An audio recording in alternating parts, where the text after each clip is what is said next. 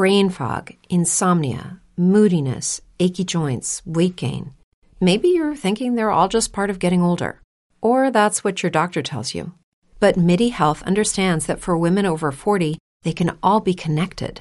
Hormonal changes that happen during perimenopause and menopause are at the root of dozens of symptoms women experience, not just hot flashes. MIDI specializes in compassionate care for women in menopause. Their solutions are safe, effective, and FDA approved. Plus, they're covered by insurance. A convenient telehealth visit with a MIDI clinician can be your first step to getting personalized care. They'll tailor a treatment plan for your symptoms and health history so you can get back to feeling great. 91% of MIDI patients get relief from symptoms within just two months. When your body changes, your care should too. Book your virtual visit today at joinmidi.com. That's joinmidi.com.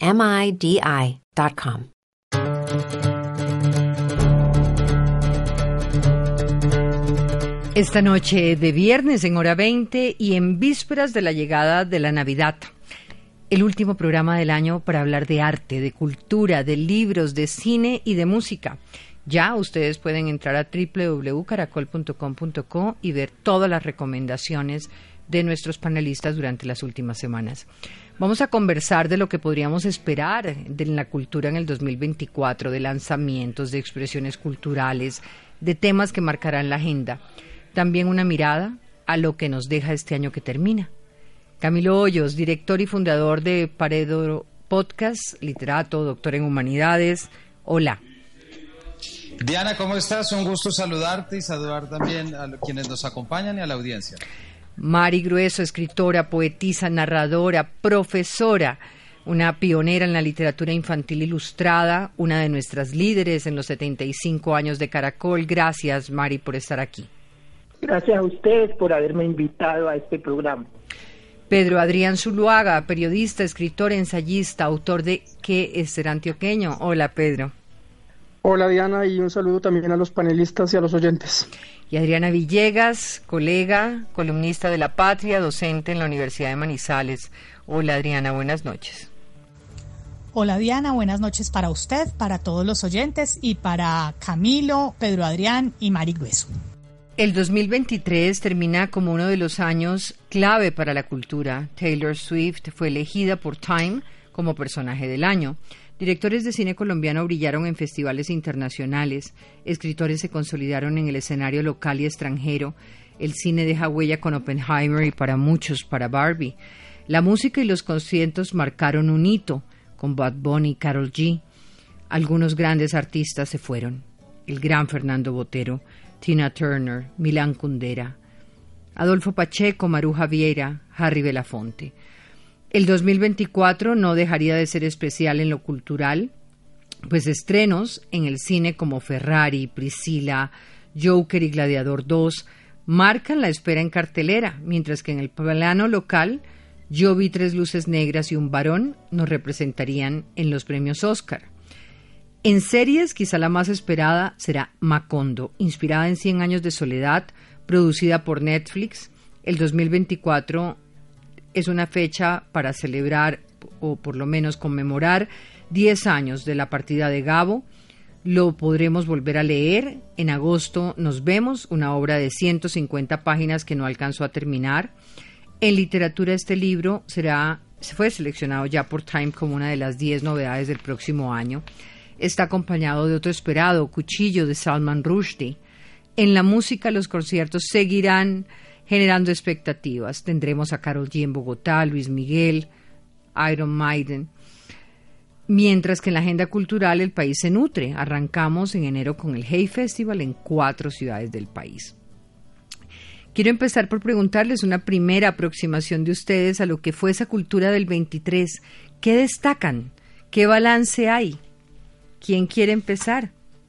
Camilo. Creo que el 23 cierra, como tú bien dices, con estrenos desde la parte literaria, que es la que a mí más me interesa, termina también con unos lanzamientos en los que cada vez está mostrando una mayor diversidad, en los que autores jóvenes, digamos, se están consolidando y también los maduros están mostrando su eh, filiación, digámoslo así, y su técnica. Yo quiero rescatar del 23 que seguimos, por lo menos en un campo literario y cultural, el 23 sigue siendo un espacio de lucha, digámoslo, entre lo que es la cancelación cultural y una especie de dilema en el que los lectores y espectadores se están moviendo, en el que no saben muy bien qué esperar de la obra de arte. Yo creo que seguimos con mucha gente que quiere acudir al arte esperando oír cosas, esperando oír lo que quieren escuchar. Y el arte no es para eso. Entonces yo quiero destacar que el 23 sigue estando en ese espacio de pugna, digámoslo, y que bueno, tendrá un nuevo round en el 23 y que quienes nos dedicamos a esto haremos todo lo que podamos para poder promover la buena cultura y sobre todo la buena recepción de la cultura, del arte y todo lo que esto trae. Los escucho.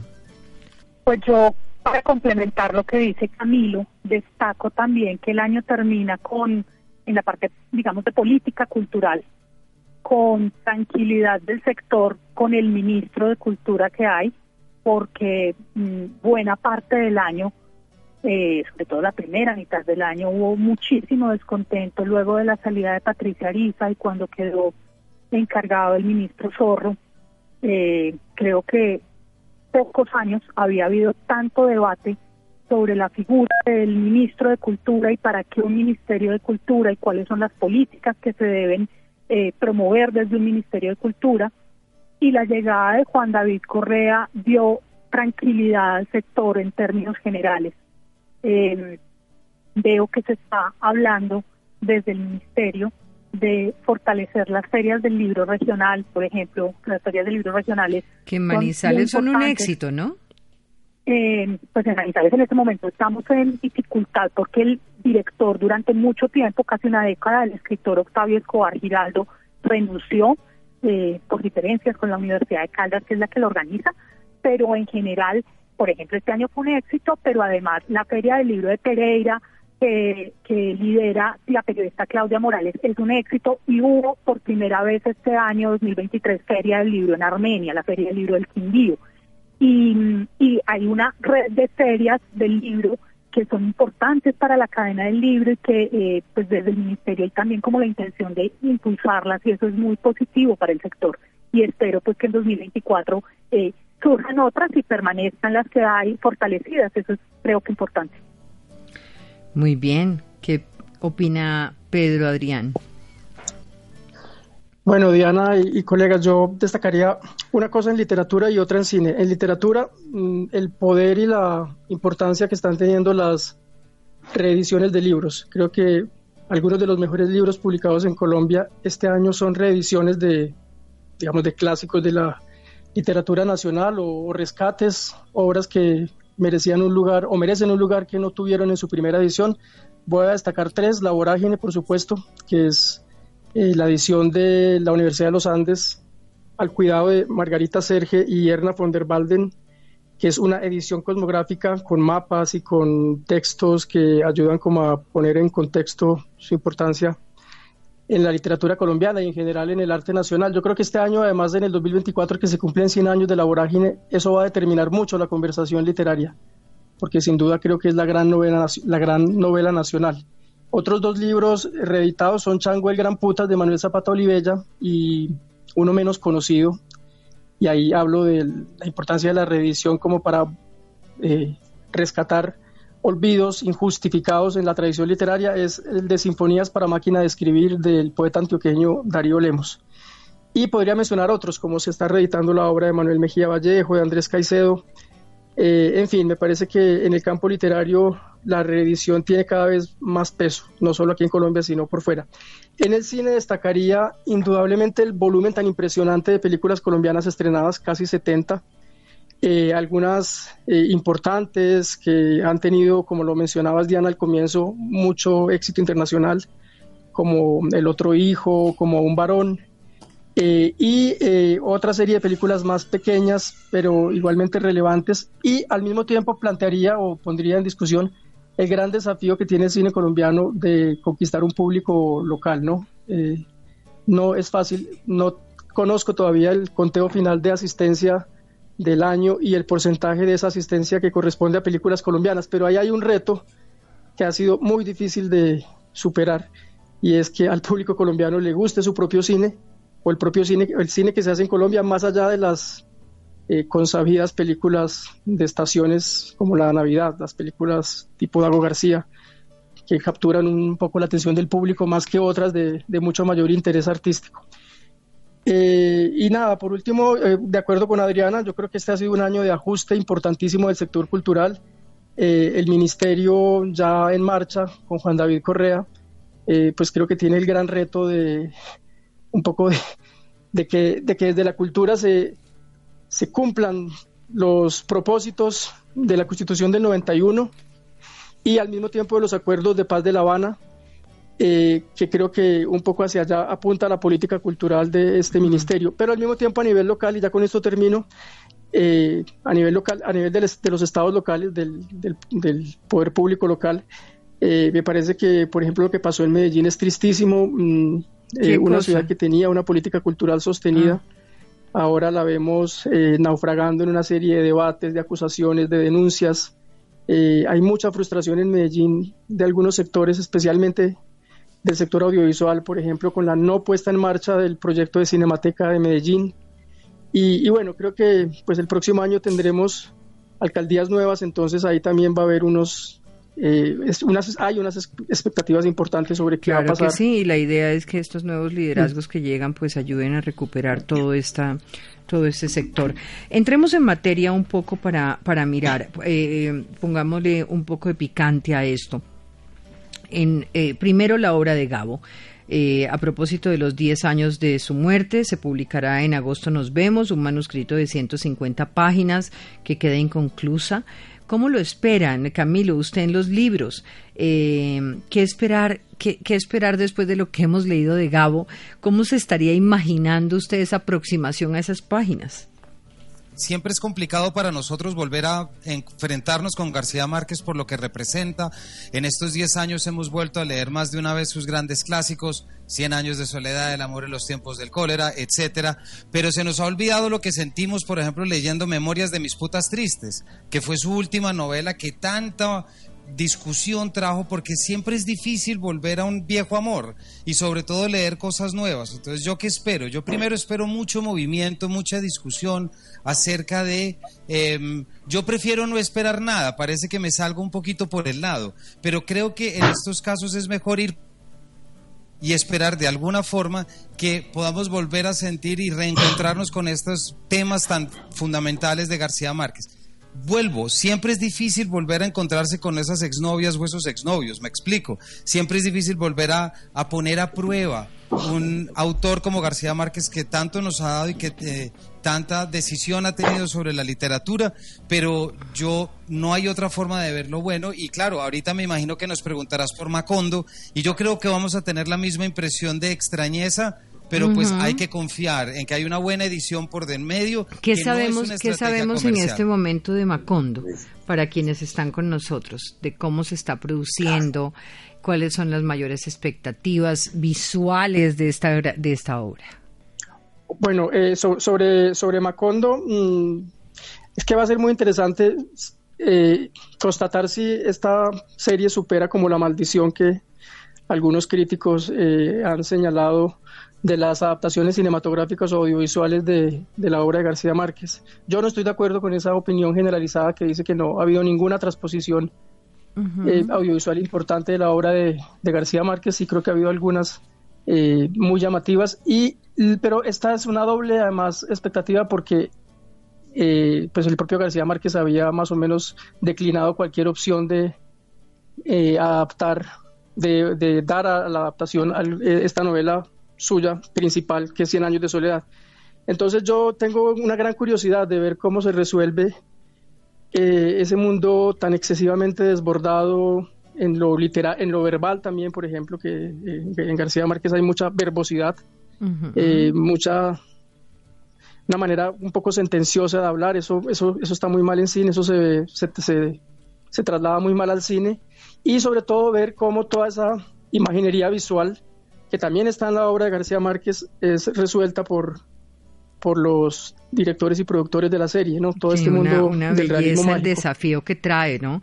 Imaginarse unos 100 años de soledad en serie, así como la vida de Carmen Balcells, la gente literaria, eh, despierta toda una expectativa muy, muy grande. Eh, ¿Ya tenemos a Mari Grueso? Mari. aquí estoy. Hola, Mari. ¿Cómo está? La escucho participando de esta conversación sobre cultura. Estoy muy emocionada con lo de cómo eh, las ferias del libro se han diversificado, o sea, que no está simplemente en Bogotá o en las grandes capitales. Me tocó estar en Armenia, en la Feria del Libro de Armenia, me tocó estar también en la de Tumaco. Y en Buenaventura por primera vez, igual que en Tumaco, llegaron los libros. Entonces, eso quiere decir que los libros están llegando a todas partes, a todos los rincones de Colombia y eso es importante porque hay la oportunidad de que se puedan leer obras de otros autores o de autores desconocidos o los mismos autores colombianos que no lo habíamos leído ese punto es uno de los más eh, lindos de este año y de lo que podamos esperar para el año entrante. Adriana, usted hace unos días escribió una columna celebrando precisamente la inauguración de una librería en Arauquita, la primera en todo el departamento de Arauca, y usted recalcaba sobre la falta de librerías en nuestros municipios. ¿Cómo corregir ese rumbo en el 2024? ¿Cómo se puede unir el esfuerzo privado y público para consolidar esa agenda? A mí me parece que esa historia de mm, el Fondo de Cultura Económica, que es eh, el, fondo editorial que decide abrir esa eh, librería en Arquita, es una de las historias más bonitas de este año en, Colombia. Eh, inauguraron en noviembre una librería, eh, para quienes conocen el Centro Cultural García Márquez en Bogotá, pues que saben la belleza que es esa librería en Bogotá, pues es una librería más pequeña, se llama Carmentea Cantar del Llano en Arauquita, y es la posibilidad de que la gente de, de, sectores muy apartados pues pueda comprar libros. Alguien después de la columna me decía, pero es que para eso están las bibliotecas públicas.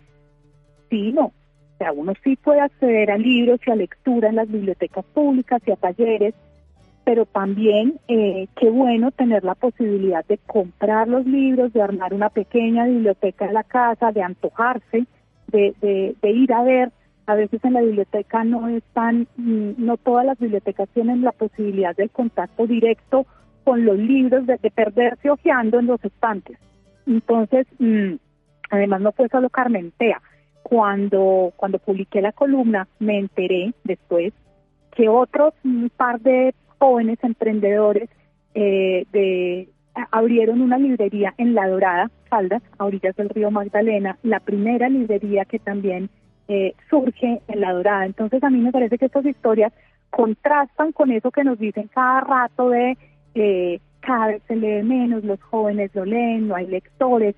yo creo que eso no es verdad, que de todas formas la lectura sigue siendo un gusto y un placer minoritario, eh, pero sí hay posibilidades de librerías y, de lecturas en, municipios pequeños. Jericó, que ahora usted al comienzo mencionaba el High Festival de Jericó, eh, pues desde varios municipios, entre esos Jericó.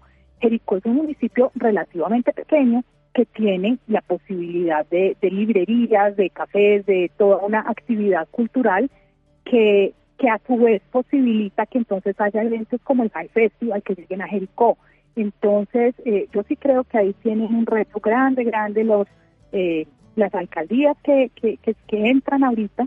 Eh, ¿No se merece tu familia lo mejor? Entonces, ¿por qué no los mejores huevos? Ahora, Egglands Best están disponibles en deliciosas opciones. Huevos clásicos, de gallina libre de jaula y orgánicos de Egglands, que ofrecen un sabor más delicioso y fresco de granja que le encantará a tu familia. En comparación con los huevos ordinarios, Egglands Best contiene la mejor nutrición como 6 veces más vitamina D, 10 veces más vitamina E y el doble de omega 3 y B12. Solo Egglands Best. Mejor sabor, mejor nutrición, mejores huevos. Visita egglandsbest.com para más información tipo de inversión pueden atraer, porque esta librería del Fondo de Cultura Económica en, en, Arauquita es una alianza eh, con la alcaldía. La alcaldía puso el local, el, la casa, pues donde funciona, eh, y el fondo pone la, mm, la, gente, la, nómina y pone también la posibilidad de los libros, lleva los libros y con esa alianza pues se permite, se posibilita esa existencia de una librería a nuestros oyentes en este último especial eh, del año sobre la cultura. La expectativa para el 2024 que está centrada en estas nuevas páginas eh, que, como decía Camilo, es aproximarnos a un Gabo 10 años después que ya no está entre nosotros y lo que podamos ver a nivel de cine y a nivel de series con Macondo y con 100 años de soledad. Una transformación en la política cultural que desde el Ministerio plantea esa llegada de los libros a los rincones, a todos los rincones del país, con lo cual aquí estamos digamos, en una apertura y en una propuesta a la lectura muy importante.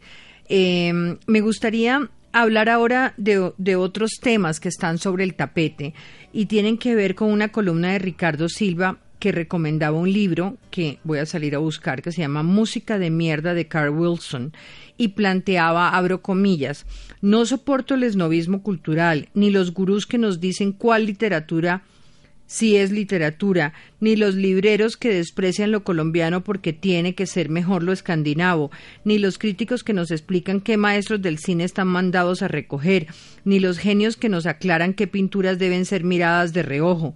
Y dice que en ese camino encuentra ese libro, cómo aproximarnos a los que creen, a los que se creen dueños del arte, de las expresiones artísticas, a quienes se creen dueños de señalar lo bello y lo feo en la literatura, en el cine, en la música. ¿Quién determina qué producto u obra es buena o mala? Camilo. Uy, Diana, esa es una gran pregunta y es buenísima, porque vuelvo a una vieja idea de Virginia Woolf en la que ella decía, la mejor literatura es la que más te guste a ti. Eso no podemos discutir contra eso. Em, entonces, yo creo que siempre hay un punto que es el gusto y el placer de la lectura que uno no puede olvidar en ningún momento. Sin embargo, pues ¿qué se le va a hacer? Y esto es antipático, pero hay libros mejor escritos que otros. No significa que te tenga que gustar a ti o al otro el mejor escrito, pero no podemos ignorar que hay unas obras que en complejidad son más grandes, son más profundas, aunque no sean las más gustadas. Entonces aquí es donde empieza una lucha que yo por lo menos desde Paredro, desde mi podcast intento llevar, y es que lo primero que tenemos que hacer para evitar esos monopolios de quienes nos dicen qué es lo bueno y qué es lo malo es siempre darle la bienvenida a la diversidad y estar en una capacidad de poder leerlo todo no casarnos con una sola cosa. Yo creo que cuando hacemos eso estamos atentando contra aquellos que nos dicen qué es lo que se debe leer y qué es lo que se debe escribir. ¿Que quiénes son? Pues no voy a dar un nombre propio, pero sí puedo decir que son las constantes discusiones que encontramos en redes, que encontramos en una cantidad de lugares en lo que nos dice, esto no se puede leer porque es que esto habló mal del Chocó. Pues, ¿por qué no voy a leer esto? Me explico. Entonces, yo creo que tiene que ver con la defensa de la libertad del espectador y la libertad del lector. No podemos coartar, no podemos secuestrar la experiencia literaria en detrimento del avance de una ideología o de una estética porque si hacemos eso, le estamos diciendo a la literatura que no está en capacidad de hacer lo que también sabe hacer, que es cuestionar, cuestionarnos a nosotros, cuestionar el sistema en el que vivimos. Hay una cosa que tiene que ver con nuestro caso en particular y es que por primera vez estamos frente a un ministro editor, ¿no? Y eso está muy bien, porque nos permite eh, abrirnos frente a lo que ya un editor piensa, pero falta la ejecución de todo esto y yo creo que será en la puesta en marcha de las publicaciones en las que más vamos a ver. Y quiero ya para cerrar complementando con algo que estaba en la pregunta anterior, Diana. Yo celebro, yo estuve hoy, este año, por ejemplo, en la primera feria del libro de Arauca. O sea, de Arauca. Arauca es el país más machista de Colombia. Y de repente ahí están montando una feria del libro con una librería aquí va de Yopal. Los libros están llegando y yo los celebro. Pero ahorita es que empieza el trabajo serio Ahorita es que hay que hacer clubes de lectura, grupos de lectura. Ese punto me parece fundamental, que no solamente pues llegue el libro, sino que, podamos aprender a leer, aprender a leer entre líneas, aprender el disfrute, aprender a que ese libro que llega llegue para quedarse eh, en todo sentido, ¿no?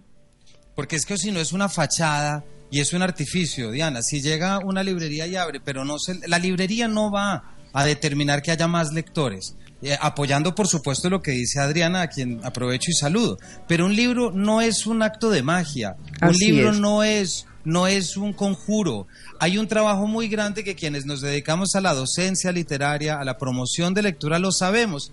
Y no podemos dejarnos caer en esa trampa que también es como que si hay, quieres ser bueno, entonces lee un libro. No quieres que tu hijo consuma drogas, entonces ponlo a tocar un instrumento. Es más complejo que eso. Y es donde se pone bueno. ¿Cierto? Entonces yo abogo siempre por la libertad, Diana, una palabrita que es muy complicada, pero yo creo que tenemos que apoyar, aportar y defender la libertad para leer lo que quien quiera leer lo lea y la libertad de poder entender y sentir como nuestros propios pasados nos lo permitan y sobre todo desde la valoración de la diferencia, porque eso es lo más importante para que una literatura sea verdaderamente sana. Claro. ¿Cómo se aproxima Pedro Adrián a esta pregunta de Silva? Eh, ¿Cómo hacemos para que eh, los de la supuesta alta cultura nos dejen en paz?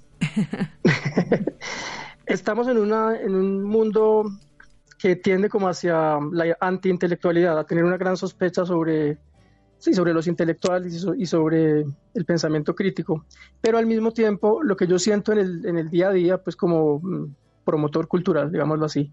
Es una gran necesidad de guía, ¿no? De que, la gente, de que las, las personas, los consumidores culturales, que es una palabra que no me gusta, pero bueno, dejémosla ahí, eh, necesitan orientación porque hay demasiada oferta en todos los campos, entonces se necesitan voces que indiquen tal vez con otro lenguaje o con otras formas de persuasión qué es lo que hay que leer, qué es lo que hay que ver de, de manera un poco más amorosa tal vez o más no sé, hay que, hay que reinventar las formas de persuasión y apuntaría a una cosa que me preocupa mucho y es en esta prescripción cultural, en esta recomendación cultural, es decir, quién nos puede recomendar cosas y a quién creerle una recomendación, me parece que dejarle ese espacio a los influencers es muy complejo.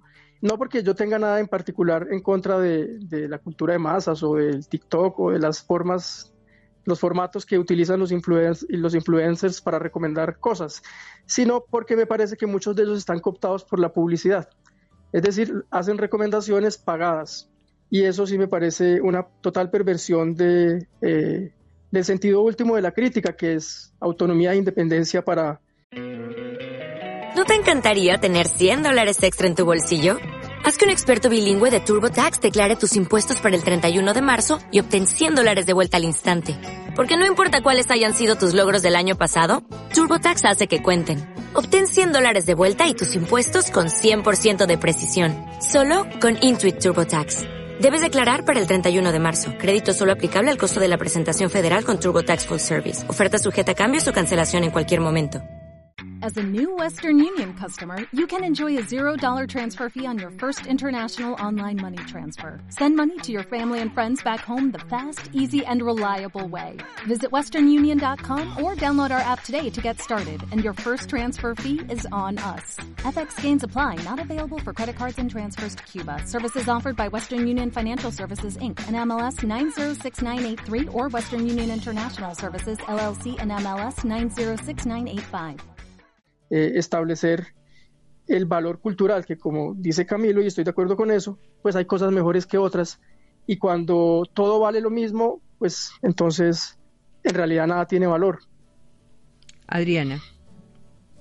Yo estoy muy de acuerdo con eso que está planteando Pedro Adrián. Eh, creo que la figura del crítico es una figura muy importante eh, en el contexto cultural porque el crítico ayuda a que la audiencia entienda por qué este libro eh, es valioso, por qué esta película es valiosa o por qué no lo es. Y a veces la figura del crítico eh, pues puede ser odiosa porque que critica algo que le gusta mucho a mucha gente, que es popular, eh, pero los elementos que da, los argumentos que da, pues ayudan a la formación de públicos y lamentablemente creo que estamos mal en Colombia, hemos, hemos mencionado mucho hoy lo que está funcionando y lo que está bien, pero creo que estamos mal en Colombia. En espacio para la crítica, eh, crítica de cine, crítica literaria, crítica de arte. Eh, hay mucho espacio hoy en redes sociales, en TikTok, en Instagram, de personas que recomiendan, eh, que recomiendan obras y eso está bien, y hay unos clubes de lectura que nacieron en la pandemia y siguieron de manera virtual y eso está muy bien, pero no creo que eso reemplace eh, la figura del crítico que es mm, que ayuda a mirar a largo plazo y que ayuda a mirar en la complejidad. Parte de por qué eh, la cultura es importante es porque mm, digamos puede puede haber entretenimiento y maravilloso el placer y qué bueno que que uno pueda pasar una tarde agradable leyendo un libro, viendo una película, pero también eh, la cultura nos ayuda a, a, mirar lo que a veces cuesta mirar de frente, a, entender procesos que, que, tal vez estamos tan aturdidos en el día a día que no entendemos y que una buena película, un buen libro nos ayuda a mirar distinto. Y a veces el crítico es como, como el que nos pone esas gafas para poder comprender. Y sí creo que eh, después de la desaparición de la revista Arcadia y de pues o de la transformación Em, y, en general pues que se han ido cerrando espacios en los medios masivos para la crítica, eh, pues eso sí deja una, una huella en, en, el ecosistema cultural que es pues que es lamentable que no haya más, más, más espacio para la crítica. Voy a hacer una pausa, ya vuelvo con ustedes.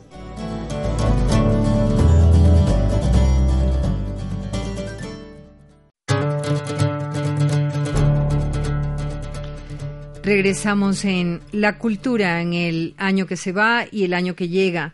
Camilo Hoyos, Pedro Adrián Zuluaga, Mari Grueso, Adriana Villegas, hablando un poco de lo, e, este gran tema que nos ha puesto Ricardo Silva sobre el tapete y es cómo salimos del esnovismo cultural y cómo disfrutamos y cómo identificamos la calidad Hemos venido hablando de tantos temas maravillosos de la cultura y ahora quiero pasar por preguntarles un poquito sobre sus expectativas en cine.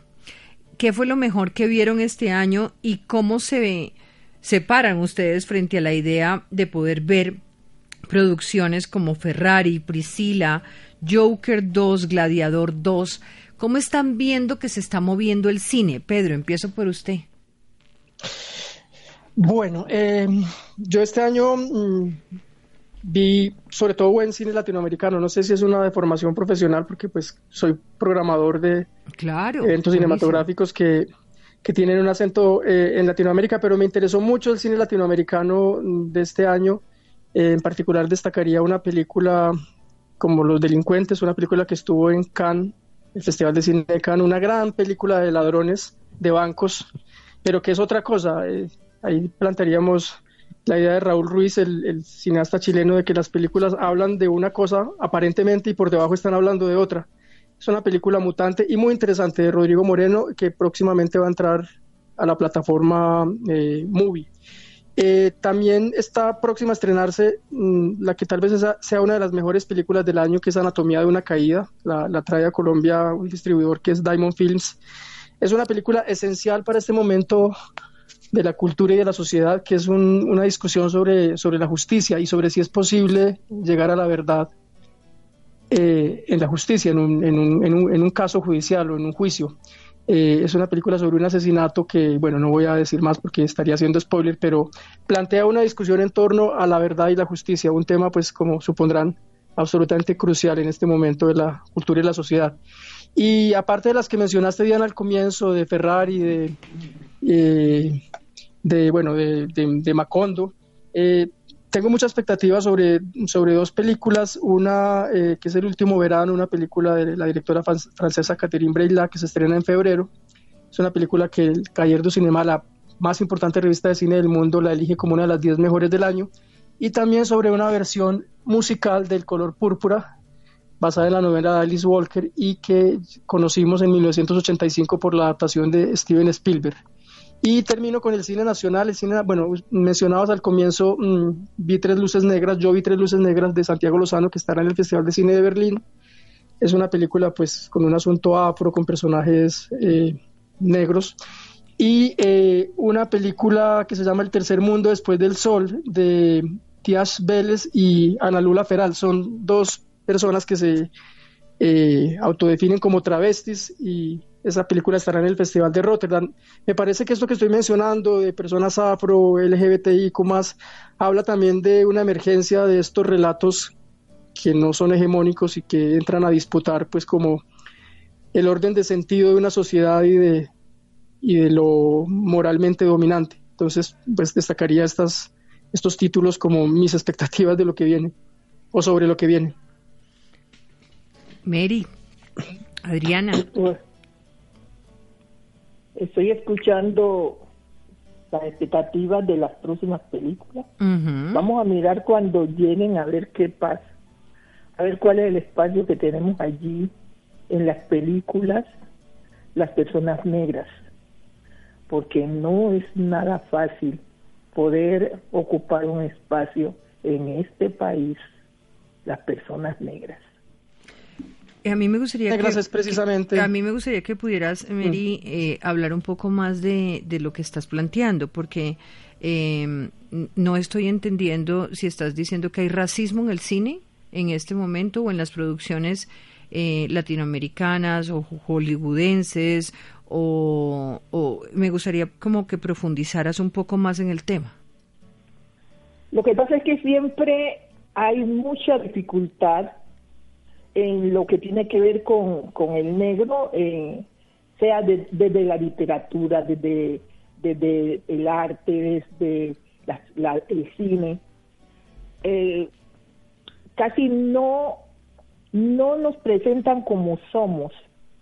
Eh, tienen una idea como sesgada de cómo somos nosotros y entonces muchas veces uno no, no se siente como bien representado en esos en esos en esas cintas o, o en esos textos que escriben. Entonces estamos tratando de levantar la voz y, mirar a ver cómo cómo hacemos desde lo desde lo nuestro cierto desde nosotros mismos lo que sentimos porque no es lo mismo cuando uno hace la cosa porque porque es que ha vivido porque es que sabe el pensamiento y sentimiento que cuando otro se imagina y lo hace a su manera. Entonces, a eso me refiero. Muy bien. Eh, ¿Quién me falta, Camilo? Sus expectativas.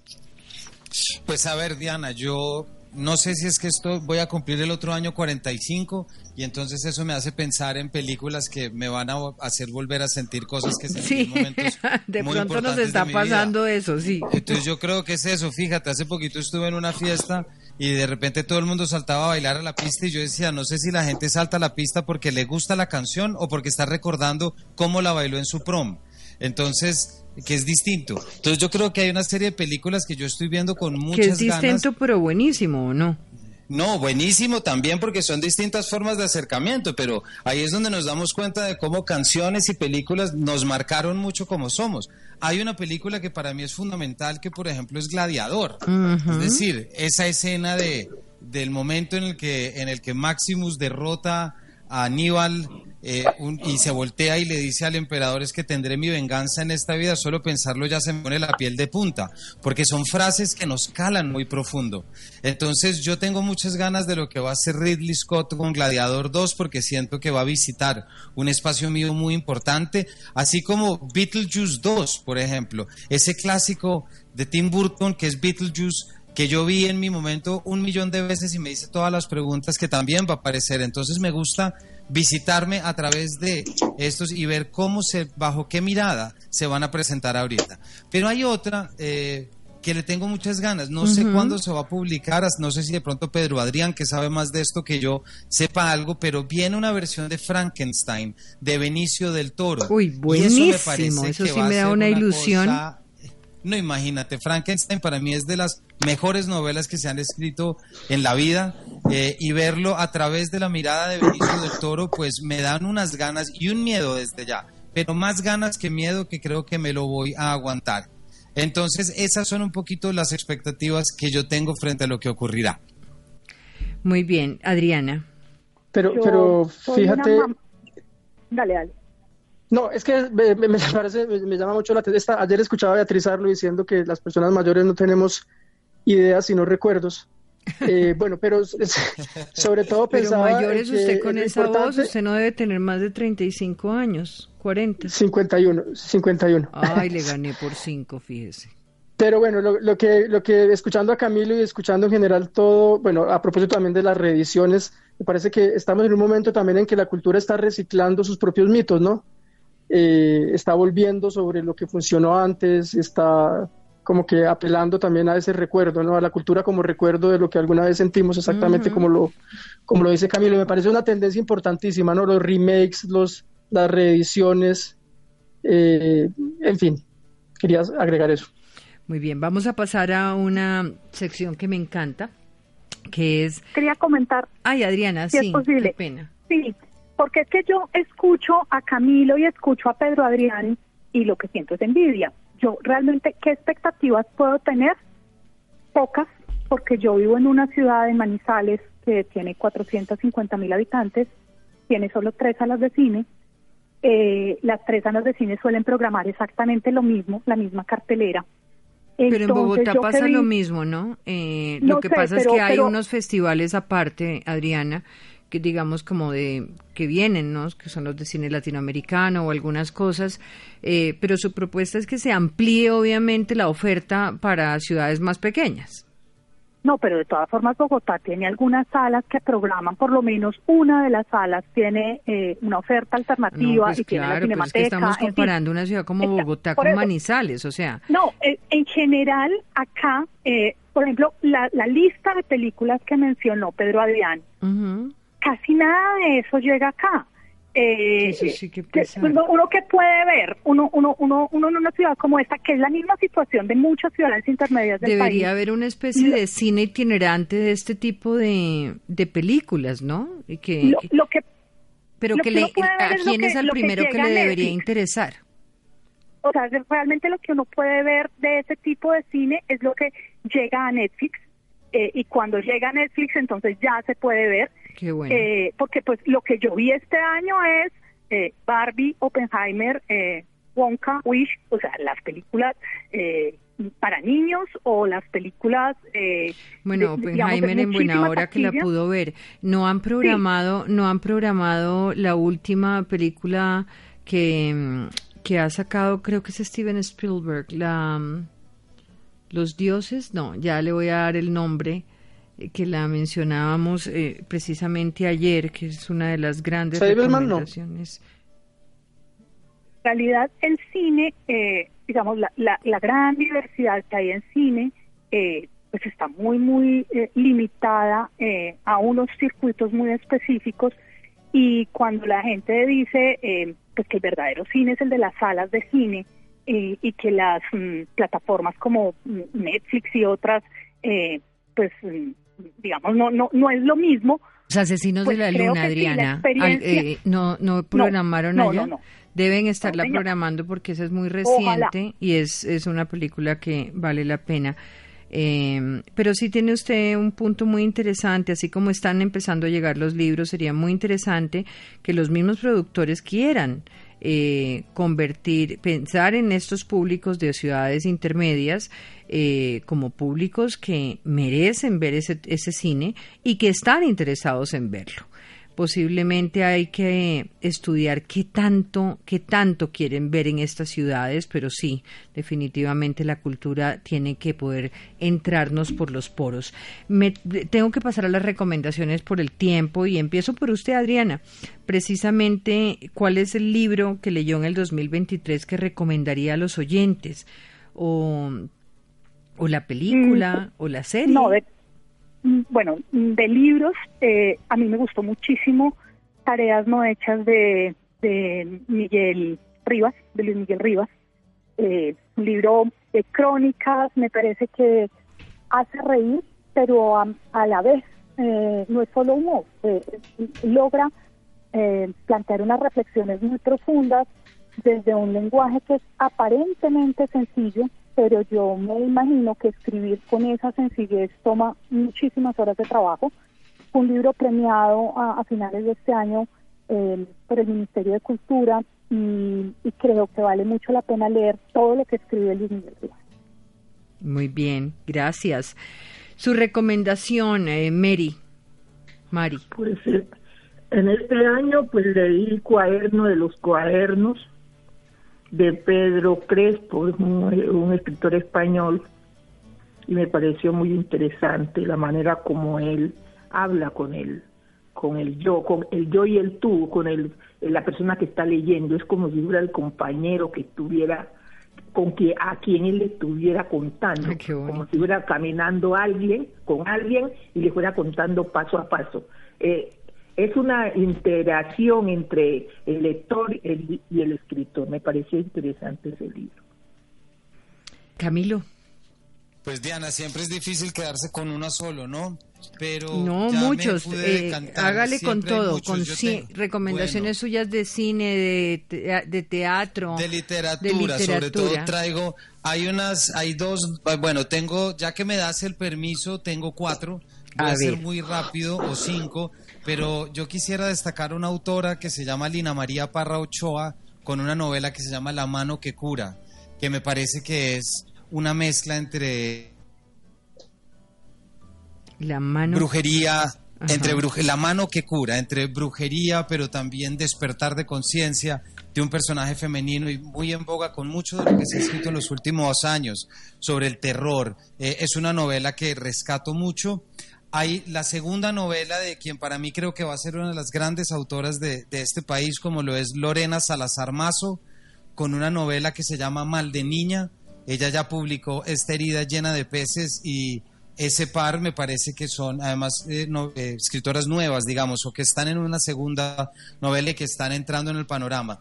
Una autora muy importante me parece a mí, que es Gloria Susana Esquivel, que publicó hace unos años Animales del Fin del Mundo, Diana, y fue la primera novela, yo creo, que empezó a echar luz sobre una generación como la nuestra, en que desde la casa escuchaba las bombas explotar y que empezó a marcar el dentro y fuera, vuelve con una novela que se llama Contradeseo, que también habla sobre los micropoderes, sobre los fantasmas, más o menos de, de nuestras políticas y nuestros racismos y nuestros clasismos. Me parece que es algo eh, superior y podría seguir con muchos, pero la última que quiero decir es una novela, Diana, en la que yo creo que va a tener un lugar muy importante en nuestra historia literaria y esa novela se llama Peregrino Transparente, del autor de Popayán, Juan Cárdenas, una novela publicada por Periférica, una editorial española. Eh, hacía mucho yo no leía algo tan bueno como lo que escribe Juan, es una historia de un pintor inglés que forma parte de la expedición cosmográfica de Mutis a cargo de Codazzi con Triana en 1850 y es una forma de entender la naturaleza, de entender la mirada que a mí me encantó y que podría volver a leer en cuanto la terminé y espero que mucha gente pueda ir a ella y hacerse esas mismas preguntas que se hace el narrador. Así que esos son mis cuatro recomendados. Y además la de Cárdenas es el último capítulo de Paredro. Entonces quien le interesa también puede verla ahí, así como las otras que he mencionado. Muy buena literatura este año, Diana, y difícil uno o incluso cuatro. Perfecto. Y me falta Pedro, ¿cierto? Falto yo, sí. Yo recomendaría mm, dos libros y, una película. el, de uno de los libros ya hablé, Sinfonías para máquina de escribir, que es una reedición de, de la poesía de tal vez uno de los poetas, el más trágico de los poetas nadaístas. Muchos de ellos fueron trágicos y tuvieron muertes eh, trágicas, pero Darío Lemos pues fue como un ángel maldito que eh, divagaba por las calles de Medellín. Esta reedición es de Aviciña Editorial, es una editorial que funciona en Argentina, pero que tiene también distribución en Colombia. Y un libro que me impactó muchísimo, lo leí hace nada, eh, lo acabo de terminar de leer, que es Leyes y Leyendas, siete juicios que cambiaron la historia. Es un libro mm, de un ecuatoriano, pero que vive en Colombia, que es Víctor Cabezas Albán. Lo publicó Planeta. Es un libro sobre que hace como una crónica de siete juicios importantes en la historia del derecho. Eh, entre ellos los juicios de Nuremberg, los juicios del Tribunal Penal para la antigua, Tribunal Penal Internacional para la antigua ex Yugoslavia, para la ex Yugoslavia, perdón, y es un libro que aterriza mucho todo ese lenguaje técnico de la, de la justicia, del derecho internacional humanitario, a, una suerte de crónica. Es un libro muy bien escrito y que plantea también esta, este asunto del que ya hablaba con respecto a anatomía de una caída, que es eh, que, se juega una sociedad y una cultura eh, en sus nociones de justicia y en los aparatos judiciales. Eh, toda la filosofía que está implicada ahí y los efectos prácticos de la justicia. Y eh, en esa misma dirección volvería a recomendar Anatomía de una Caída, la película que está a punto de estrenarse en Colombia, que es, olvidé decirlo al comienzo, es eh, Palma de Oro de Cannes de este, de, Festival de Cannes de 2023, pero más allá de ese premio, que eso sería jugar al esnovismo del que hablaba Ricardo Silva, es una película supremamente interesante sobre la imposibilidad de llegar a una verdad eh, en asuntos importantísimos de la vida, como por ejemplo un asesinato. Muy bien, pues aquí vienen las recomendaciones de dos personas a las que yo quiero decirles nuevamente gracias por un año más, un año más juntos, que son Paulina Morales y Nicolás Llano. Somos las personas que hacemos parte de este programa, que lo hacemos cada día, cada noche, con Santi, nuestro practicante que no está por ahí, Em, un equipo al que definitivamente eh, es insuperable. Eh, desde la construcción de los libretos, desde la escogencia de los panelistas, desde las quejas posteriores de cada uno, que si nos gustó, que si no, que si salió, que si esto, pero que cada noche durante todos estos años, Paulina y Nicolás, eh, y este año más, gracias, gracias. Y gracias por leer, por oír, por ver y por tener ese interés minuto a minuto porque nuestros oyentes recibieran decantada la información del día em, y desde la argumentación em, y desde la alegría también muchas veces. Así que la recomendación de cada uno de ustedes para, los, para sus oyentes. Adelante, Nicolás. a ver, a ver. Muchas gracias, gracias a los oyentes y gracias por la paciencia en esos en todo este año. Bueno, yo me voy como Camilo con tres recomendaciones. A ver. Eh, Delirio Americano de Carlos Granés, definitivamente es una gran obra que debemos leer o deberíamos leer para entender América Latina, pero además es un viaje por la cultura de la región y de las revoluciones y de cómo la política ha utilizado la cultura. Eh, creo que es un, es un gran libro, una gran obra, eh, además de un escritor colombiano. Blancura de John Foss o Fosse. La leí difícil, difícil recomendación. en una, en más o menos dos horas la leí. Tiene algo muy especial, Nico. Uno no puede dejar de leerla. Es muy chiquitico, no puede dejar de leerla, pero este Nobel es, es, complejo, es complejo, no sabría qué decir. Es, es, una lectura muy rápida, ¿no? Me, da la sensación a mí que como va sin muchas pausas, uno va derecho. Es frenético, es frenético pero creo que uno lo puede interpretar tal vez al momento por el que uno está pasando personalmente y creo que puede ser un ejercicio. No me diga que usted está pasando por ese momento personal porque Pero esa es la magia de la literatura. Dios mío, qué susto, Nico. mi tercera recomendación es Vida Contemplativa de Binchul Han, eh, ya por el lado de la filosofía, un poco como entendiendo Increíble. esa necesidad. Recomendación que también nos hizo Gabriel Silva, ¿se acuerda? Sí, señora. Entonces, por, por entender y por ver de una forma diferente. Y en películas, eh, soy fanático de Indiana Jones, entonces me encantan las películas de Indiana Jones. Los Asesinos de la Luna, que estábamos hablando de Martin Scorsese, que actuó en DiCaprio, Robert De Niro, una gran película. Buenísimo. Y Asteroid City de Wes Anderson, que aunque la historia no es tan buena, la el, el, el, arte y la puesta en escena es fantástica y es una delicia ver estas películas. Paulina. Bueno, eh, a mí también me gustaría hacerle cuatro recomendaciones a los oyentes. La primera es un poco más desde la teoría, desde la filosofía con Marta Nussbaum. Ella tiene un libro que se llama Ciudadelas de la Soberbia. Ahí hace una reflexión muy interesante sobre la cultura de la violencia y el abuso sexual, cómo el orgullo tal vez mm. es lo que permea. Nuevo, ese no lo conocía. Eh, eh, esos comportamientos, es muy interesante. Yo aproveché que salió la edición conmemorativa de Perder es cuestión de método de Santiago Gamboa, maravilloso. A mí me encanta además porque es, eh, me está contando una Bogotá de hace 30 años. Entonces es muy lindo poder pensar en la ciudad en la que vivo, pero en la que no crecí y en la que no estaba claramente en el 91. Y bueno, y con series me voy, este año salió la segunda temporada de The Bear, que está, si no me equivoco, en Star muy buena, eh, hace reflexiones sobre la salud mental, todo atravesado desde la cocina de un restaurante muy, muy buena. Y recientemente pusieron en Netflix una miniserie, creo que la dicen ahora, se llama Beef.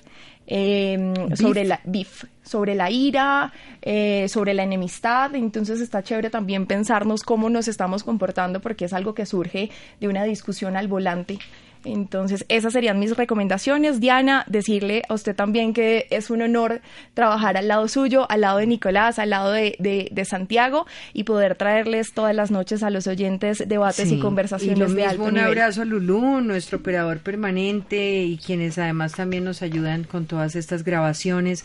Tengan unas felices fiestas que aquí estaremos de nuevo en enero con más de Hora 20. Gracias, feliz Navidad. Feliz Navidad.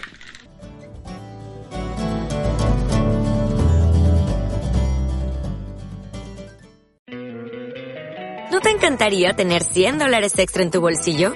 Haz que un experto bilingüe de TurboTax declare tus impuestos para el 31 de marzo y obtén 100 dólares de vuelta al instante. Porque no importa cuáles hayan sido tus logros del año pasado, TurboTax hace que cuenten. Obtén 100 dólares de vuelta y tus impuestos con 100% de precisión. Solo con Intuit TurboTax. Debes declarar para el 31 de marzo. Crédito solo aplicable al costo de la presentación federal con TurboTax Full Service. Oferta sujeta a cambios o cancelación en cualquier momento. Como nuevo cliente de Western Union, puedes disfrutar de una tarifa de envío de 0 dólares en tu primera transferencia internacional de dinero en línea. Envía dinero a los tuyos en casa de manera rápida, fácil y conveniente. Visita westernunion.com o descarga nuestra app hoy mismo y tu primera tarifa de envío corre por nuestra cuenta. Aplican ganancias por cambio de moneda. No disponible para tarjetas de crédito y envíos a Cuba. Servicios proporcionados por Western Union Financial Services Inc. NMLS 906983 o Western Union International Services LLS NMLS 9069 85